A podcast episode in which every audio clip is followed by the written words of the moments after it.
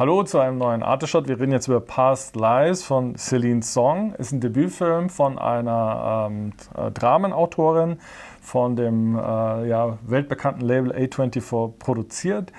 Ist ein äh, Low-Budget-Film, also gut, für deutsche Verhältnisse kann man davon drei Filme drehen, aber für amerikanische Verhältnisse ist es sehr, sehr niedrig.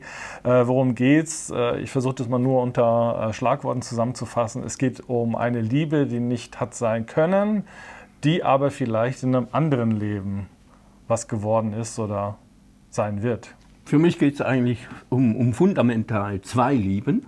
Das eine ist die quasi die Liebe fürs Leben die, das wird auch thematisiert hier und das habe ich kaum je in einem Film so gesehen. Äh, das Nie Jung heißt das. Äh, das ist eine Liebe, also hier in dem Film, das kann man vielleicht auch sagen, die sind zwölf Jahre, zwölf Jahre, zwölf Jahre. Die sind zwölf, die beiden, der Hae Sung und äh, sie heißt Nora dann ja. später. Ja. Und äh, sie zieht dann nach Kanada und, aber die sind einfach füreinander geschaffen. Sie sind aus Südkorea, muss man sagen. Genau. Sind aus Südkorea, sind die besten Freunde in der Schule und mit zwölf äh, verlässt emigriert äh, ihre genau. Familie nach Kanada. Aber es verbindet sie, äh, also das Nie Jung, das geht ja zurück. Das ist eine, quasi eine Generationenreise mit der Reinkarnationen. Das ist Und, ein koreanisches Prinzip, ja. Genau, mhm. genau. Und ich finde, es ist also eben die Liebe, die einfach Menschen, die füreinander gemacht sind. Und die verlieren sich aus den Augen und dann äh, später mal gibt es halt dann die Ersatzliebe, die pragmatische Liebe, die lebenspraktische Liebe, die sie dann mit dem Autor Arthur in, äh, in äh, New York, glaube lebt. Ja, wobei es klingt jetzt sehr märchenhaft, aber so märchenhaft ist der Film dann doch nicht, sondern er sagt auch, ähm, oder er lässt auch noch offen, ob das wirklich die Liebe fürs Leben gewesen wäre oder ob das nur... Ähm, ja, ob das ein Hirngespinst ist. Ja, aber es ist dieses nie jung. Ja. Also, äh, also ich habe es halt so gesehen und deshalb hat mich der Film dann so beeindruckt, weil, weil er... Äh, du kriegst schon feuchte Augen, ich sehe es gerade. Ja. weil, weil, das eben nicht nur... Gut, normalerweise wird es halt wahrscheinlich eine Affäre, aber äh, äh, es, es, gibt das einfach. Und die, die lebenspraktische Liebe ist halt die, wo man Konzessionen macht. Äh, sie kriegt dann die Green Card und gut, das wird jetzt nicht zu groß thematisiert, was für Konzessionen mhm. jeder macht. Ja, für mich geht es sogar stärker als um dieses äh, Konzept der äh, nie gewordenen Liebe auch um Migration. Der Film ist ein sehr, sehr ähm, starker Migrationsfilm, wie ich finde. Sie verlieren sich aus den Augen wegen der Migration.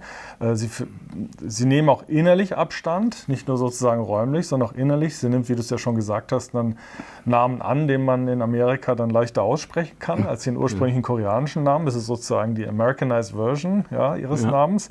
Und ähm, sie hat auch ein ganz anderes Leben. So. Es ist sogar so weit, dass als sie sich ein erstes Mal wiedersehen und das passiert auch nur auf dieser Online-Ebene. Wir reden online von vor zwölf Jahren, also wo es ja. irgendwie möglich geworden ist, was ich auch super finde, dass der Film das so einfängt und so einfriert, ja, weil ja. wir haben schon wieder vergessen, wie es war, dass du so über Facebook da die Leute, die du von der Schule kanntest, da stalkst und suchst. Und, und da, läuft natürlich mit der Fantasie wahrscheinlich viel heißer. Ja. Das ist auch, glaube ich, ein Alter, in dem man dann, oder ein Lebensabschnitt, in dem man dann solche Sachen dann nochmal hervorholt. Ja, sagt irgendwie, ja. hey, vor 15 Jahren habe ich die das letzte Mal gesehen oder vor zwölf Jahren, äh, was macht die eigentlich, was macht die eigentlich? Und das ist irgendwie sehr schön in dem Film eingefangen. Die haben dann so ein Online-Aufeinander zugehen, wieder kennenlernen, als Erwachsene diesmal, aber driften dann wieder auseinander, weil sie das aus dem Grund nicht möchte und sie wäre ja sogar frei, äh, weil sie es nicht möchte, weil sie glaubt, er hat ein ganz anderes Leben als ich. Er hat seinen Militärdienst dort jetzt gemacht. Er wird nach China gehen. Ich bin jetzt äh, in, in, Toronto und äh, möchte Autorin werden. Das passt nicht. Wir haben uns äh, sozusagen durch die Migrationsgeschichte, die sie mit ihren ja. Eltern erlebt hat, haben sie sich auch inhaltlich vielleicht auch persönlich, charakterlich zu weit voneinander entfernt. Und dann kommt es zwölf Jahre später, wie du ja schon angedeutet hast, zu einem diesmal auch wirklich nicht nur virtuellen, sondern leibhaftigen Wiedersehen. Und sie ist ja mittlerweile vergeben. Ja?